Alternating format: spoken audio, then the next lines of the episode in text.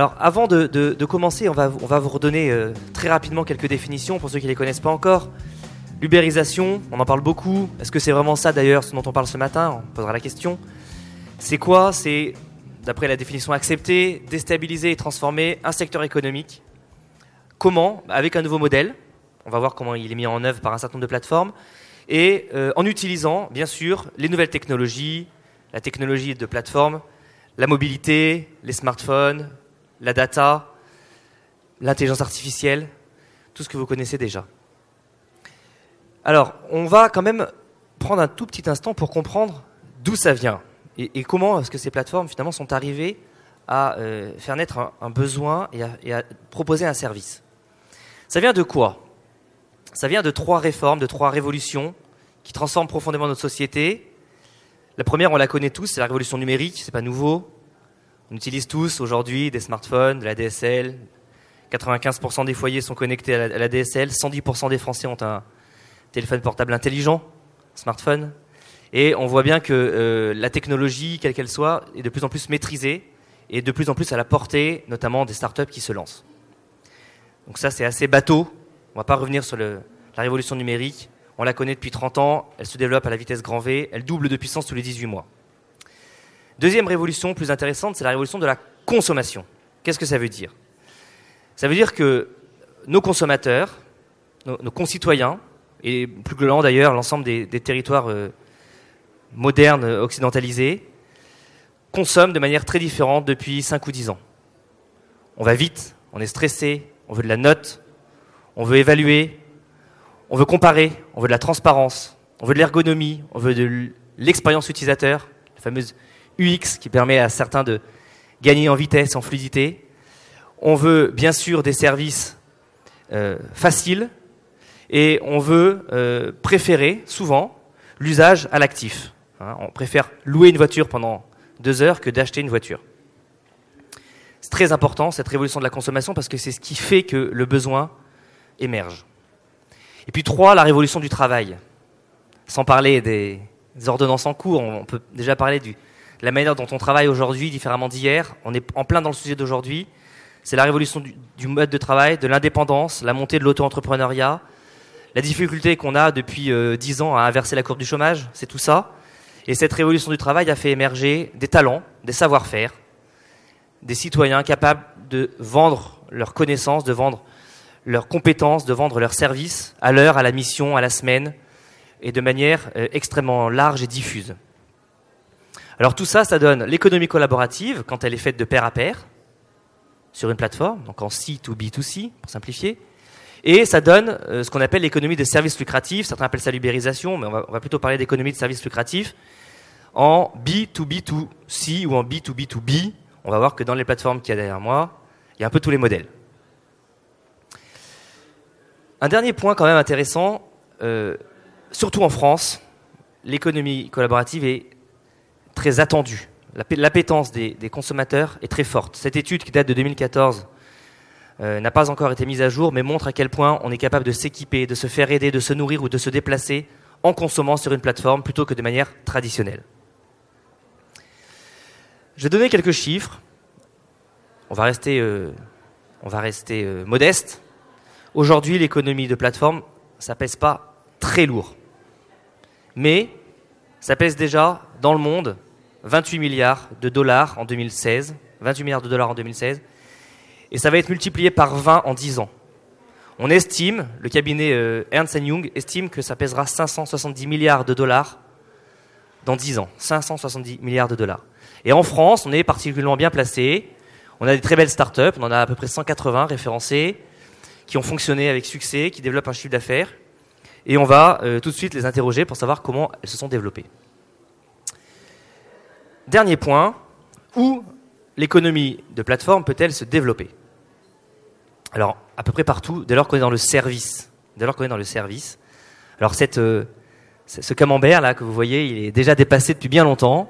On a été obligé d'en rajouter par-dessus pour dire à quel point ça évolue vite. Tous les secteurs des services, qu'ils soient complexes ou très simples, qu'ils soient très localisés ou très diffus, qu'ils soient réglementés ou pas. On parle des taxis, on parle des vétérinaires, on parle des médecins. On parle bien sûr de tous les métiers des services aux entreprises, sont plateformisables, sont réalisables sur une plateforme de service. Alors, on va rentrer dans le vif du sujet tout de suite en s'intéressant aux travailleurs indépendants qui agissent via ces plateformes. Et on va commencer par euh, le premier acteur, Stuart. Alors, Nicolas, tu vas avoir trois minutes pour présenter la plateforme. Je propose tout de suite qu'on regarde d'abord la vidéo que vous avez réalisée pour présenter un peu le service. Et puis ensuite, tu nous donneras quelques, quelques inputs, quelques éléments un peu chiffrés sur ce que vous faites et comment vous le faites.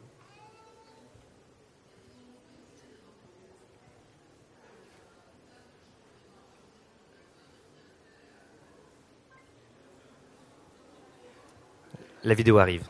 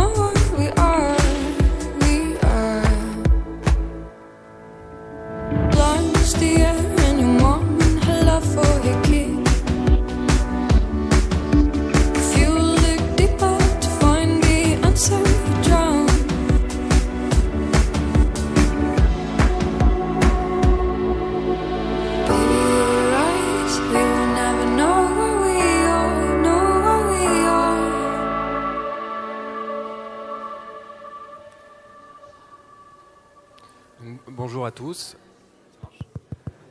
Bonjour à tous. Euh, donc Nicolas Breuil, euh, société Stuart. Euh, donc Stuart, qu'est-ce que c'est? C'est une plateforme technologique qui permet de relier des commerçants et des e-commerçants à la plus grande flotte de coursiers indépendants géolocalisés en ville. Très concrètement, l'idée de Stuart, c'est de permettre à tout type de commerce de livrer très rapidement ses biens, ses marchandises à ses clients finaux à l'aide d'une flotte de coursiers, donc principalement en vélo. Euh, Aujourd'hui, il faut savoir par exemple qu'à Paris, il y a 100 000 euh, transports de marchandises par jour. C'est en augmentation. Aujourd'hui, on aime tous aller sur euh, Amazon, faire nos courses en ligne, aussi nos courses alimentaires. Donc le- l'essor du e-commerce est notable. Aujourd'hui, on tape sur à peu près euh, euh, 450 à 650 millions de, de- colis issus du e-commerce, principalement concentrés en zone urbaine. Donc on arrive vraiment en fait à, un- à une saturation un petit peu des villes. Aujourd'hui, on voit euh, tout l'effort de, la ville de Paris pour euh, mieux repenser euh, les flux de personnes, mais aussi les flux de marchandises. Et Stuart, à son échelle, se propose justement de- d'aider tous ces commerçants à réaliser des livraisons plus vertueuses à l'aide de- du coup d'une flotte de coursiers indépendants. Vous êtes basé où aujourd'hui? Vous avez combien de villes déployées et combien demain? Alors Stuart, donc c'est une aventure qui a commencé en, août 2015 en France, une, une plateforme française. Aujourd'hui, on est déjà euh, dans trois pays, donc euh, la France, l'Angleterre et euh, l'Espagne. Et en France, en France plus particulièrement, donc on est à Paris, Lyon, et on ouvre très prochainement trois villes dans le sud. On a déjà ouvert donc Montpellier et Toulouse ces deux dernières semaines, et à l'avenir aussi Bordeaux la semaine prochaine. Et vous avez combien de coursiers qui travaillent régulièrement avec vous sur, euh, sur le territoire français Alors, ce qu'il faut savoir, c'est que euh, l'activité euh, de coursier, c'est une activité assez volatile. L'idée, c'est de pouvoir offrir un complément de revenus à une population soit étudiante, soit en recherche d'emploi. Aujourd'hui, par exemple, on a à peu près euh, 65%. On a vraiment, enfin, on a sondé notre base. On a 65% d'étudiants. Euh, 15% euh, de personnes qui ont déjà un emploi et du coup qui utilisent Stuart comme complément de revenus. Et l'idée, donc, euh, aujourd'hui, on totalise euh, un peu plus de 500 coursiers actifs euh, en France. Euh, actifs, donc nous, on entend par actif, comme c'est une population assez volatile qui se connecte au gré d'une application, c'est des personnes qui ont été euh, connectées à la plateforme dans les trois dernières semaines. Alors merci. Merci Nicolas. On reviendra sur un certain nombre de points tout à l'heure pour essayer de comprendre comment ces travailleurs indépendants travaillent avec vous. On va passer euh, au, cas d'après, la plateforme d'après. Alors, je pense que si j'appuie, ça doit marcher. C'est... euh, non, non, non, il faut cliquer sur la vidéo. on va s'intéresser à Bibos. Allez-y. Euh, Passez-le en grand écran. F5. Ça marche pas? Euh, Faites échappe et puis refaites F5.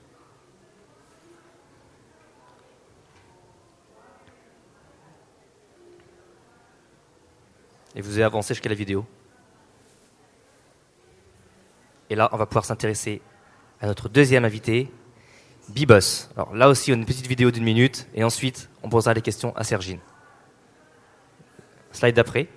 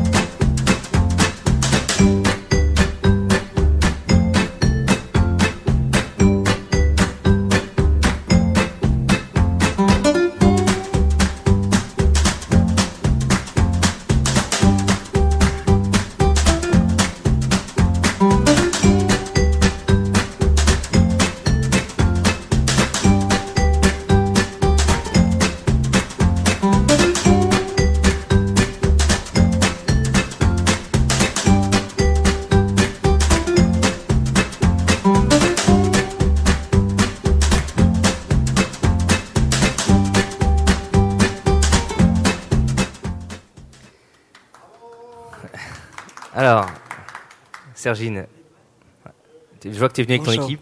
Alors, euh, d'abord, là aussi, question très simple. Euh, sur quel euh, volume de travailleurs indépendants vous arrivez aujourd'hui à, à staffer des missions et comment vous vous déployez là jusqu'à jusqu'à jusqu'à demain?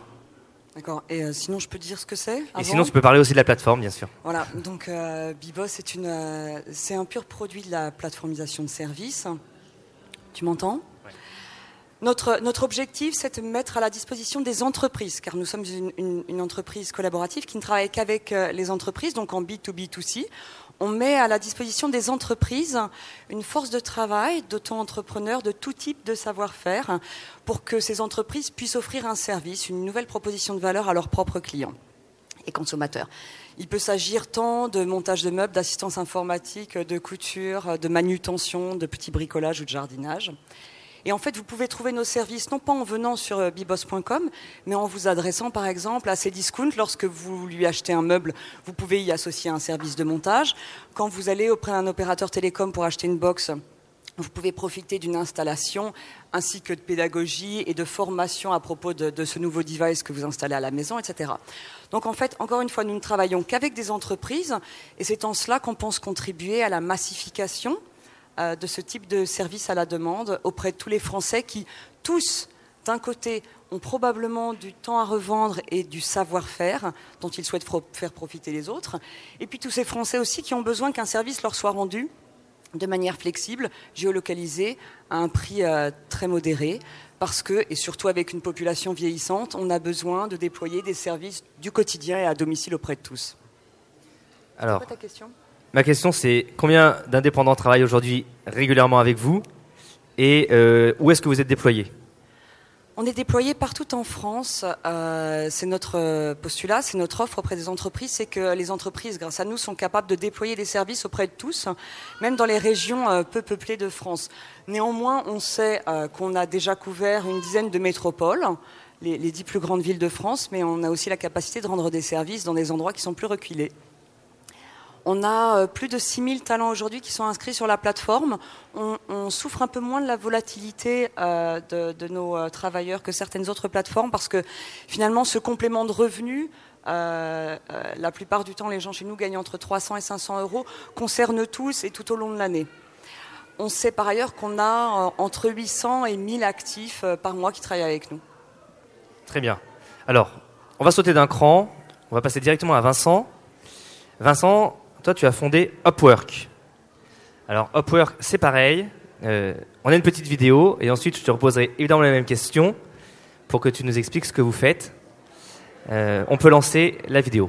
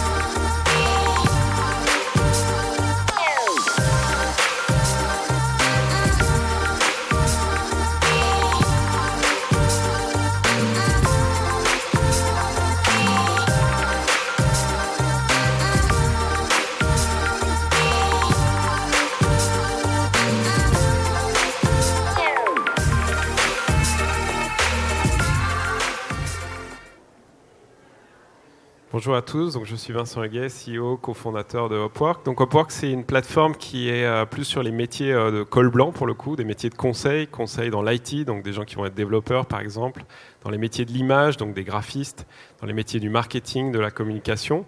Aujourd'hui, c'est à peu près euh, 50 000 freelances en France. Euh, et puis 30 000 entreprises euh, qui travaillent avec nous régulièrement, euh, 30 000 qui au début étaient beaucoup des startups, mais maintenant aussi euh, à peu près la moitié du, CAC 40 qui travaillent avec nous pour, euh, pour trouver ces, ces, métiers de conseil. Alors tu parlais tout à l'heure d'ubérisation, je reprends euh, volontiers la définition que tu as utilisée, mais c'est vrai qu'en termes de fonctionnement, nous on est plus sur un modèle Airbnb que sur un modèle Uber. C'est-à-dire, c'est pas euh, le, le, client va pas venir en définissant une tâche et puis on va lui proposer euh, une personne. C'est vraiment le client qui vient, qui fait ses recherches, qui va regarder des profils, euh, par exemple un développeur Java, et qui va choisir le développeur Java avec lequel il travaille. Voilà. Alors, une petite question aussi que j'ai posée aux autres. Vous êtes par présent partout en France, évidemment. Oui, on est partout en France. On a des bureaux à Paris et à Lyon et on ouvre Madrid euh, le mois prochain. On est en soft launch, en, comme on dit en ce moment, sur Madrid. Mais effectivement, on a des freelances pour le coup. Là, on est sur des métiers où on n'a pas forcément une implantation physique qui est nécessaire. Donc, c'est des métiers où on a des gens un peu dans toute la France. Ok, merci. Merci beaucoup, Vincent. On va s'intéresser à Florent. Alors, Florent, toi, tu as fondé Brigade. Exactement. Donc bonjour à tous, je suis euh, Florent Malbranche, cofondateur et CEO de Brigade. Donc Brigade, c'est une plateforme. Ouais, je veux bien. Merci. C'est une euh, plateforme qui met en relation des indépendants qu'on a vérifiés, qualifiés, validés avec des entreprises qui en ont besoin.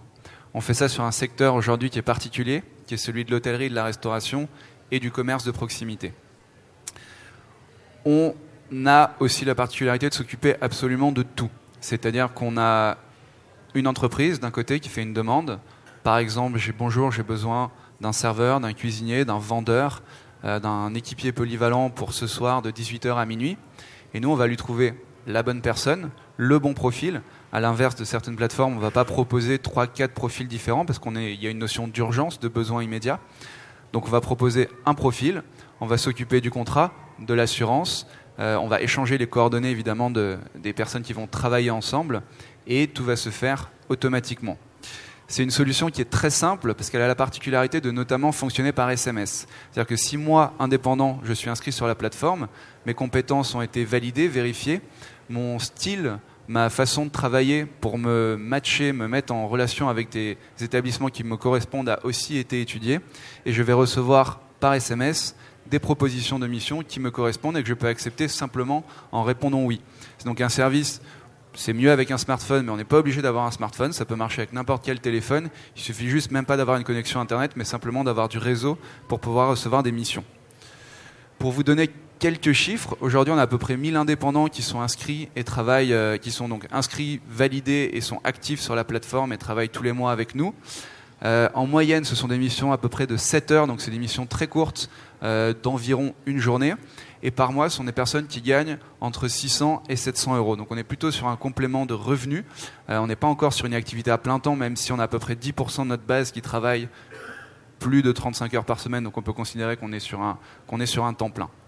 Je sais plus, oui. Et on a, on a également, on se, comme la plupart des plateformes aujourd'hui, on prend, on essaye de faire très attention à la, aux revenus des gens qui travaillent avec nous. On a un revenu moyen de 20 euros par heure, incluant notre marge, qui fait 15 euros net pour l'indépendant euh, en sortie, ce qui est très correct, euh, et qui est largement supérieur à la moyenne de marché sur les métiers qu'on adresse. Dernière question, vous êtes présent où? Aujourd'hui, on est présent uniquement à Paris. C'est une société qu'on a lancée, donc c'est un service qui a été lancé il y a un petit peu moins d'un an. On a 11 mois.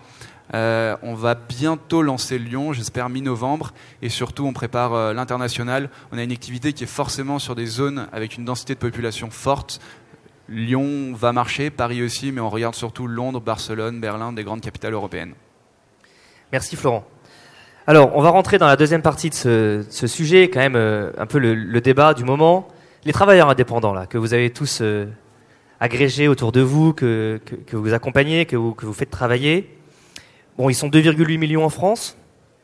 Donc déjà, il y a une première euh, question qu'on peut se poser. Est-ce que vous avez du mal à trouver des indépendants pour euh, staffer vos missions Est-ce que vous avez du mal à les motiver? Est-ce que vous avez du mal à les, embarquer sur vos plateformes? Ou est-ce que, au contraire, vous en avez trop et c'est, facile? Vous battez pas. Vas-y, Sergine, tu peux commencer. Non, je pense que c'est pas un problème à partir du moment où on propose un travail intéressant euh, aux auto-entrepreneurs. Ce n'est pas un problème que de les euh, recruter euh, et les intéresser à soi. Ce qui prend plus de temps, et ce qui est plus coûteux en ressources, c'est euh, c'est bien sûr de les qualifier, de faire en sorte qu'ils soient effectivement auto-entrepreneurs, parce que c'est toute une démarche. Il y a beaucoup de gens qui ont du talent, du temps à revendre, qui souhaitent euh, euh, se faire du, revenu de complément et qui ne sont pas encore auto-entrepreneurs. Donc il y a toute une démarche, il y a toute une démarche de- de- d'identification de, ces populations cibles, mais également il faut les, euh, les aider à devenir auto-entrepreneurs. Et puis ensuite tout le travail consiste à les euh, qualifier. À, bien euh, confirmer le fait qu'ils aient les, compétences requises, qu'ils sont disponibles au bon moment, etc.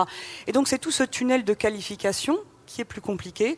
En revanche, après, quand on demande aux Français s'ils ont la volonté de gagner plus d'argent en valorisant leur savoir-faire, il y en a beaucoup qui frappent à la porte.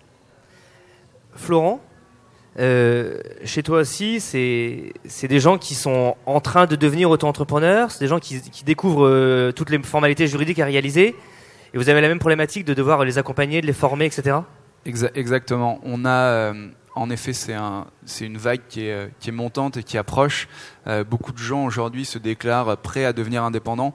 Et c'est vrai quand on commence à expliquer le statut d'auto-entrepreneur, comment ça fonctionne, les démarches qui sont associées, il y a un petit euh, dans quoi je me lance. Et du coup, nous, c'est vrai qu'on a mis en place un système d'accompagnement. On explique, on accompagne à la création, on est là, on répond à leurs questions, euh, on essaie de les rassurer, de leur expliquer que c'est pas si compliqué que ça, qu'au contraire, ça va leur donner une certaine liberté qu'ils ont, qu'il y a quand même des, garanties qui sont associées à tout ça. Et donc, je reprends, euh, je reprends ton point qui est hyper important. Euh, c'est pas très dur d'adresser plein de gens et de dire, nous, on a, on a plein de travail à revendre, il n'y a pas de souci. Par contre, derrière, il faut réussir à leur faire franchir le pas, à devenir indépendant. Et là-dessus, euh, là-dessus, il y a encore un petit peu de travail, notamment sur l'image. Le statut euh, fait encore un petit peu peur aujourd'hui. Alors, Ni- Nicolas, je, vais te poser une question qui est un, peu polémique. Au regard de, tous ces travailleurs indépendants que vous avez et qui parfois font un peu de bruit dans la rue, euh, est-ce que ces travailleurs indépendants, ils ont vraiment envie de rester indépendants? Ou est-ce qu'il y en a parmi eux qui, comme on pourrait le croire parfois quand on lit certains articles, finalement n'attendent qu'une seule chose, c'est de quitter l'auto-entrepreneuriat pour devenir salarié euh, alors, de, ta plateforme ou de n'importe quelle autre Merci Grégoire. Euh, je pense que c'est une vraie question effectivement de fond. Euh, donc nous on prend ce sujet vraiment à cœur. On est parti avec l'idée d'offrir un complément de revenus et puis après il y a aussi l'usage que les indépendants font d'une plateforme. Donc on a mené euh, un sondage de notre base euh, de coursiers pour euh, vérifier les, temps de connexion et aussi pour vérifier notre postulat de base. On, a, trouvé en fait des, statistiques qui permettent vraiment de montrer que les indépendants aiment ce statut et aiment justement la flexibilité, la, capacité finalement à organiser leur temps de travail comme ils le souhaitent. Je souhaitais aussi rappeler en fait que Stuart euh, livre tout type de marchandises, donc on n'est pas seulement sur de l'alimentaire. Ce qu'il faut comprendre, c'est que notre plateforme est ouverte de 8h30 à 23h, ce qui permet aux personnes d'aménager leur temps de, travail comme ils le souhaitent et de ne pas être euh, euh, restreintes aux heures du déjeuner ou du dîner comme d'autres plateformes qui euh, sont spécialisées dans la livraison de, repas. Très concrètement, pour répondre à ta question, Grégoire, aujourd'hui on observe que euh, 75% euh, des, des, coursiers indépendants qui travaillent sur la plateforme Stuart le font de moins de 4 heures par jour. Et il n'y a que, en fait, finalement aussi, euh, et je rejoins donc du coup, euh, Florian, ce que tu disais, une, mineure, enfin, une partie mineure en fait, qui fait euh, l'équivalent d'un temps plein, c'est-à-dire 35 heures ou plus. Nous, on est à peu près sur 9%. Euh, et aussi, il faut savoir, donc, si on prend aussi une unité un petit peu plus, plus grande, par semaine, on a 45% euh, des coursiers inscrits sur la plateforme et qui se connectent à la plateforme et qui font des missions sur Stuart qui se connectent moins de 10 heures. Donc 45% moins de 10 heures. On est bien sur une activité de complément de revenus. Et pour euh, revenir sur des chiffres que j'avais donnés, donc on est principalement sur une population jeune, étudiante. Euh, donc je disais, donc c'était euh, 68% d'étudiants et euh, des personnes aussi qui, euh, qui ont euh, un emploi euh, par ailleurs et qui souhaitent euh, compléter leurs revenus, soit en soirée, soit en week-end, soit en matinée, euh, selon leur activité principale. Alors, me- merci pour cette, euh, cette explication qui est assez, euh, assez concrète. Vincent, chez vous, c'est totalement l'inverse. C'est-à-dire que vous, vous n'avez absolument, euh, vous avez quasiment que des freelances qui l'ont toujours, toujours été, qui sont euh, traditionnellement des indépendants et qui, pour le coup, sont plutôt euh, non pas en complément de revenus, mais en des revenus beaucoup plus importants. Comment se comporte la communauté? On n'entend pas la communauté dans la rue dire euh, je voudrais être salarié d'Upwork. Pourquoi? Non, mais effectivement, c'est une population un peu particulière. Elle était freelance euh, depuis, depuis un moment, pour la plupart. Euh, tu citais un peu les, les révolutions. C'est vrai qu'il y a eu aussi euh, 2008 le, lancement du statut auto-entrepreneur qui a permis à beaucoup de gens de se lancer avant que des plateformes existent. hein. Donc sur les métiers qui sont en particulier les nôtres, sur les métiers de conseil. Donc c'est des gens qui sont à 100% euh, dans la plupart des cas. hein. Ils sont à 100% euh, euh, indépendants. Euh, et c'est des gens, on a fait une étude aussi en début d'année, euh, on a plus de 90% qui disent que ça a été fait par choix. C'est des gens qui, pour le coup, sortent du salariat. Ils étaient salariés avant euh, de SS2I, d'agence de pub ou directement d'une entreprise. Et puis, euh, ils ont préféré euh, non pas être envoyés en mission par l'entreprise pour laquelle ils travaillaient, mais choisir les missions, choisir les clients, choisir aussi leurs tarifs. On en a à peu près 40% qui déclarent gagner plus que ce qu'ils gagnaient avant dans le, dans le salariat. Donc finalement, c'est une population, oui, qui est très heureuse d'être indépendant, qui ne souhaite ni être euh, salarié de, de, ni salarié des clients finaux pour lesquels ils travaillent. Euh, mais c'est effectivement un peu particulier. Alors maintenant, je vais vous poser une question à tous les quatre. Vous allez essayer d'y répondre vite. Une des, grandes pistes pour que ces travailleurs indépendants gagnent, plus d'argent et gagnent mieux leur vie, c'est que vous, les plateformes, vous leur donnez plus de missions. Vous les fassiez travailler le, plus possible. Euh, comment cette économie de plateforme, dont vous êtes tous des acteurs euh, engagés, peut aller plus vite et grandir plus vite demain? On dit, on donne les grands chiffres mondiaux, euh, 500 milliards en, dans 10 ans. Comment ça va faire au, au quoti- au quotidien, dans le concret? Comment on va faire pour que ça, se développe et que ça se développe bien et que les indépendants en profitent? Moi, je dirais déjà nous laisser travailler, c'est-à-dire qu'encore une fois, on a des indépendants qui sont plutôt euh, heureux euh, dans la plupart des cas, je pense. Euh, je, je- vois effectivement, euh, on, on discute, on est euh, ensemble dans la discussion autour euh, du ministère du Travail ou autre. Euh, c'est une bonne chose, je pense, que l'administration s'intéresse à tout ça, mais comme tu le disais, c'est un phénomène assez nouveau. C'est un phénomène aussi assez nouveau en France. Donc, si on veut justement qu'il n'y ait pas que des plateformes américaines, des, Uber ou autres, laissons se développer les, plateformes françaises. Donc aujourd'hui, encourageons ça effectivement en, en- en facilitant le- la création du statut, euh, euh, le doublement du statut auto-entrepreneur sur lequel tu as participé est évidemment euh, une très bonne chose parce que ça encourage les gens. Parlons-en, rassurons. Faisons aussi peut-être, euh, il y a, a peut-être un blocage pour le, sur, le- enfin, le blocage principal et problème principal des indépendants, c'est l'accès au crédit, par exemple, l'accès à la location, etc. Donc il y a peut-être des choses à faire au niveau de l'État pour là aussi rassurer les propriétaires, rassurer les banques, pour qu'ils prennent un peu plus de risques entre guillemets avec des travailleurs indépendants. Oui, Sergine. Grégoire, ouais. outre tout ce que toi tu peux faire, euh, ainsi que l'Observatoire de libération, notamment au niveau euh, politique, euh, je pense que nous, on a une vraie responsabilité là-dessus. Pour répondre à ta première question, et ensuite je rebondirai sur ce que tu viens de dire, ta première question, c'est comment on peut massifier cela. Je crois qu'on a pu observer euh, euh, depuis euh, quelques années trois euh, grandes générations de plateformes. La première, c'était euh, euh, c'était l'époque de, de la plateforme collaborative, de services rendus entre voisins, où on est plus sur des deals où on se tape sur la main, on échange du black, on se rend en service. Et finalement, pas de critique là-dessus, hein, parce que finalement, c'est quand même de très beaux succès, comme tous ces gros sites d'annonces, notamment d'annonces de services. Ensuite, il y a une deuxième, deuxième génération de plateformes avec l'intermédiation, le fait de mettre en contact l'offre et la demande et d'agir en tant que tiers, tiers de confiance, notamment via des plateformes de, paiement sécurisées. Et puis il y a la troisième génération de plateformes dont euh, Bibos se targue de faire partie, qui travaille plus sur la massification. Et la massification, elle passe par la standardisation du service qui est proposé, par l'industrialisation des process, par l'ultra-sécurité et qualification qui entoure l'identification et la mise à disposition des travailleurs, mais également et surtout par des grands leviers de distribution que sont les entreprises. C'est-à-dire que si nous continuons dans notre économie à ne travailler que sur du one-to-one et faire en sorte que les gens identifient quel est le voisin qui euh, va les aider, on n'arrivera pas sur une économie massive.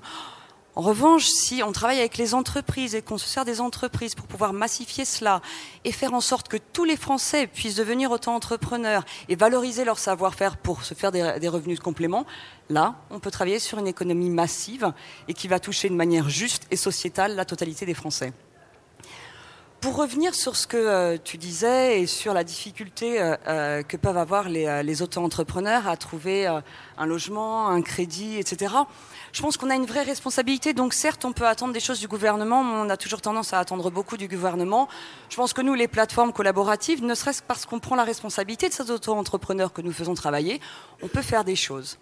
Chez Bibos, on prend une partie de nos revenus que nous consacrons à la... À la à la production d'un fonds social qui est à la disposition de nos auto-entrepreneurs. Bien sûr, ça nous sert à les assurer, à assurer 100% de leurs prestations. On le fait avec AXA. Mais ça nous sert également à mettre à leur disposition un, euh, un amortisseur social en cas de coup dur, c'est-à-dire que s'il y a un- une maladie ou un accident, on va les piocher dans nos revenus pour pouvoir euh, compenser la perte de revenus euh, engendrée par ce problème. Et puis également et surtout, et ça je crois qu'on on fait partie des seuls, on met à leur disposition une caution bancaire pour qu'ils puissent avoir un accès au logement plus facile. Parce qu'il est évident que quand on est auto-entrepreneur, c'est-à-dire ni rentier ni fonctionnaire, euh, ni euh, CDI sécurisé par une grande entreprise, eh bien les propriétaires ne veulent pas euh, nous louer un appartement. Donc ils ont effectivement besoin de cette aide-là. Et je pense qu'on a la responsabilité, nous, de le faire sans attendre que le gouvernement fa- fasse quelque chose lui-même.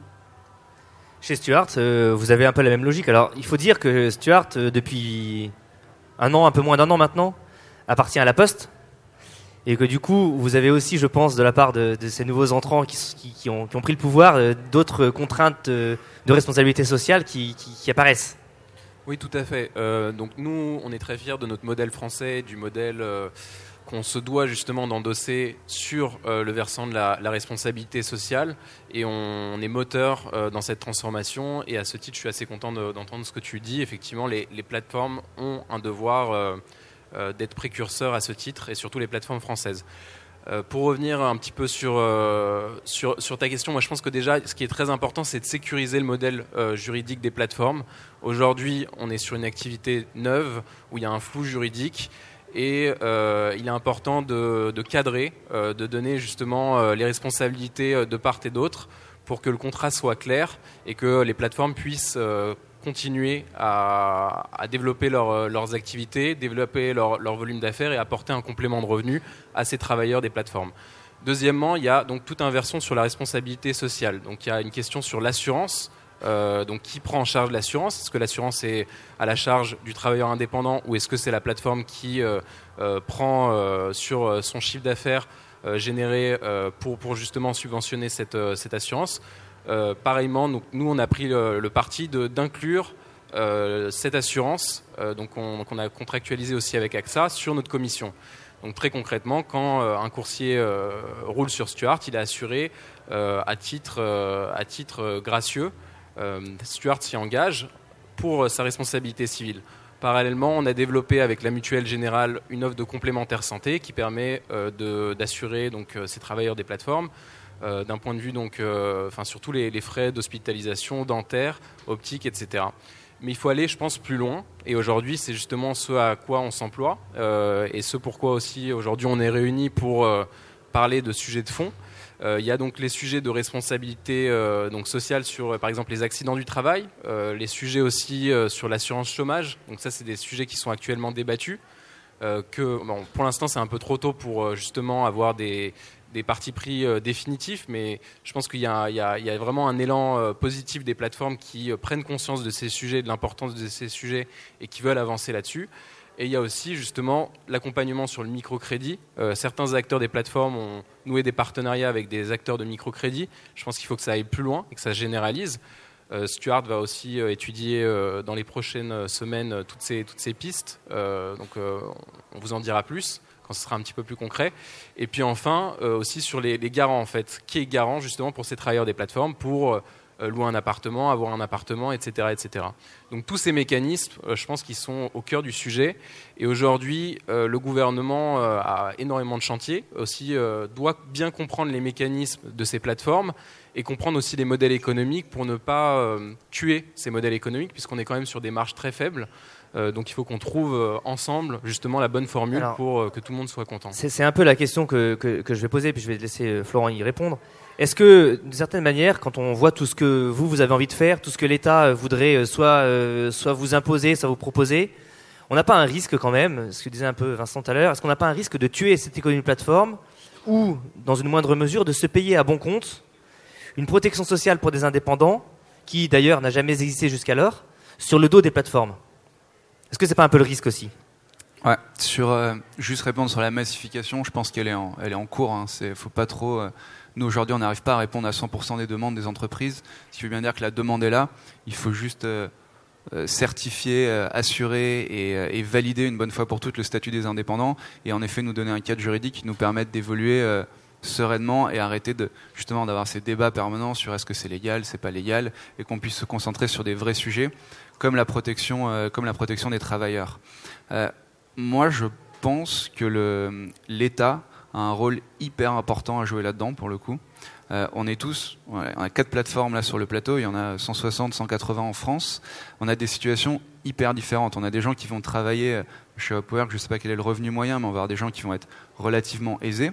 On a des gens qui vont gagner en moyenne 600 euros par mois, mais ça met des gens, enfin ça, ça met dans le, même paquet des gens qui vont gagner 150 euros sur le même mois, qui vont faire une voire deux missions par mois, et des gens qui vont travailler tous les jours. Et ces gens-là, nous, on ne peut pas payer de la même façon pour quelqu'un une mutuelle, une assurance ou je ne sais quelle protection euh, si cette personne fait 4 ou 5 000 euros de chiffre d'affaires et de volume d'affaires ou si elle en fait 200. Et donc, ça peut être une, une autre idée de plateforme qui va centraliser toutes les données des plateformes et qui vont nous permettre, par exemple, de répartir les coûts. Je pense que c'est à l'État, un, de nous donner un cadre juridique précis là-dessus, et deux, de nous permettre d'avoir un échange d'informations entre nous qui nous permettent de dire, bah, oui, en fait, un travailleur indépendant doit avoir une protection euh, sociale forte, chômage, accès au crédit, accès au logement, etc.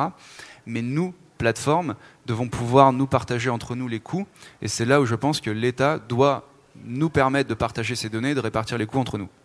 Donc vous, vous attendez un peu un rôle d'arbitre, en tout cas un rôle de régulateur, tout en étant quand même euh, en même temps euh, facilitateur de protection sociale. J'ai une dernière question, c'est peut-être la plus polémique de toutes.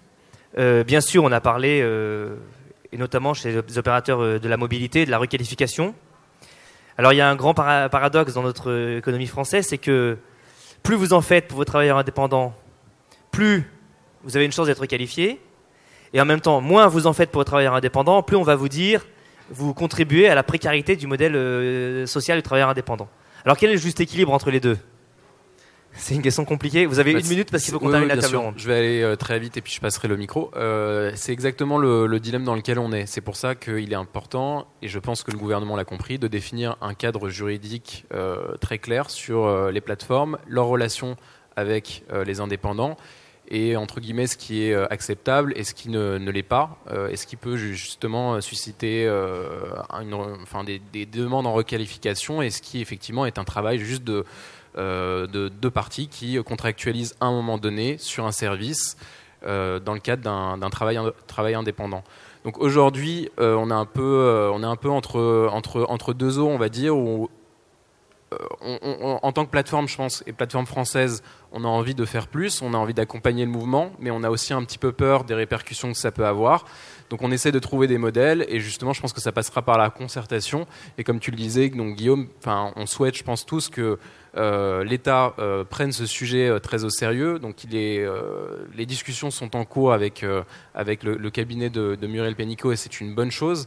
Euh, ça avait commencé donc avec le, précédent gouvernement et je pense qu'on est sur la bonne voie. Donc j'espère que d'ici euh, la fin de l'année, on aura justement euh, une première étape qui sera faite à ce titre sur la sécurisation du modèle et puis qui nous permettra donc du coup chaque, chaque plateforme d'avoir des initiatives propres sur l'accompagnement de ces, ces travailleurs.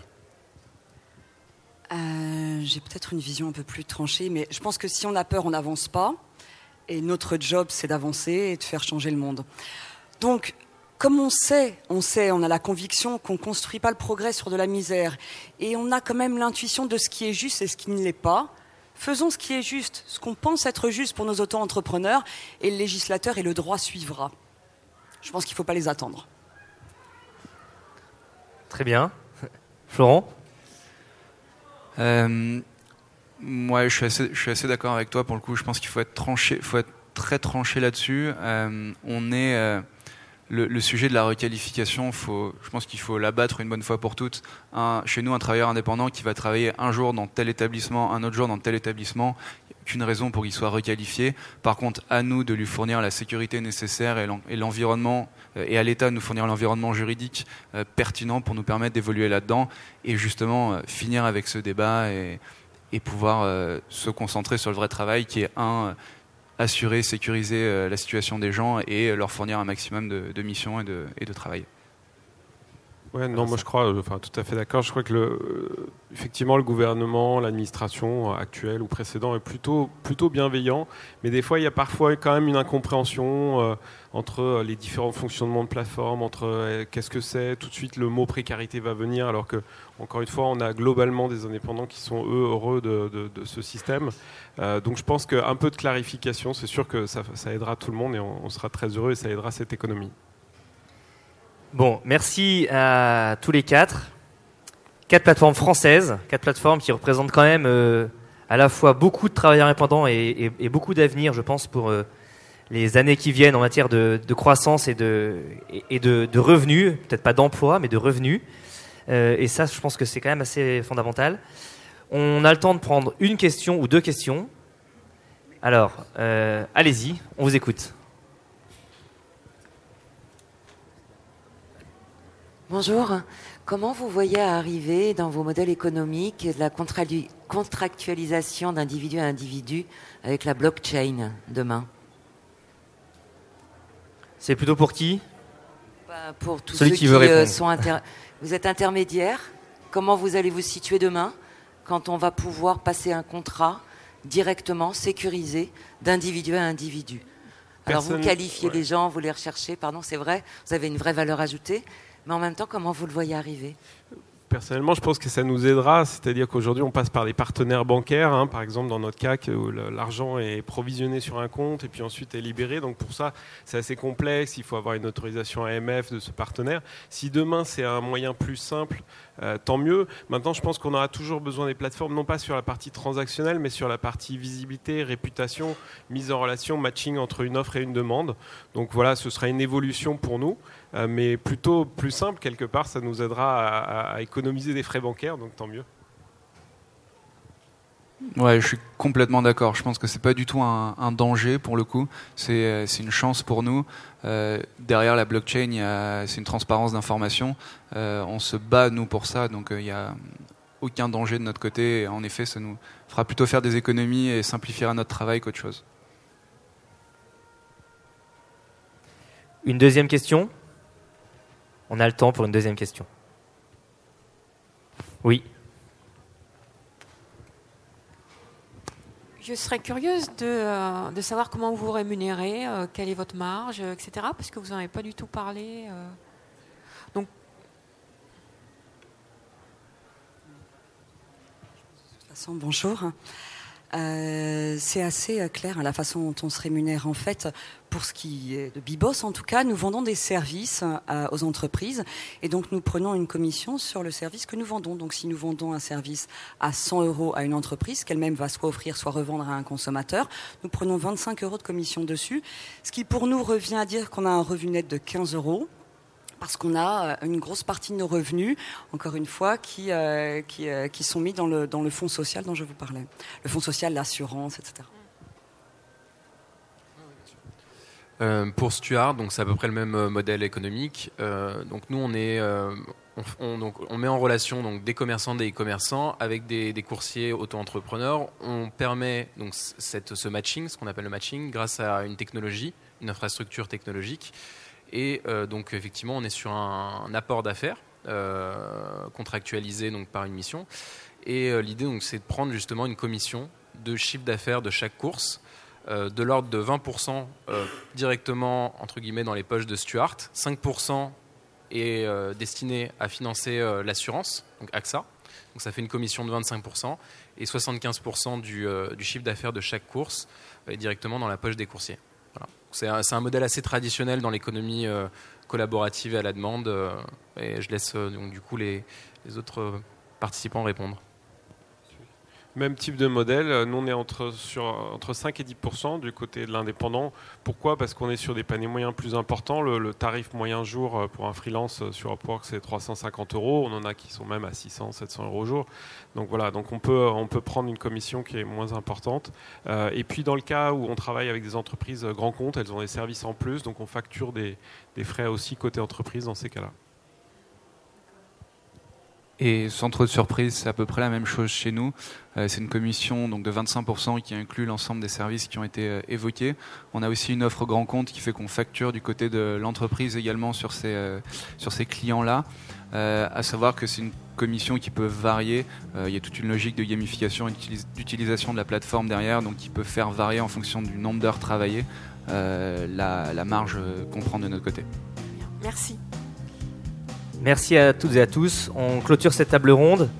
N'hésitez pas à retrouver donc euh, le podcast de cette intervention sur euh, le site du salon et n'hésitez pas aussi à consulter tous les travaux qui sont menés par l'Observatoire de l'ubérisation et de l'économie collaborative, dans, euh, lequel d'ailleurs un certain nombre de plateformes ici présentes travaillent. Et donc toutes nos avancées en matière gouvernementale et de, rég- de régulation sont exposées sur le site de l'Observatoire. Merci.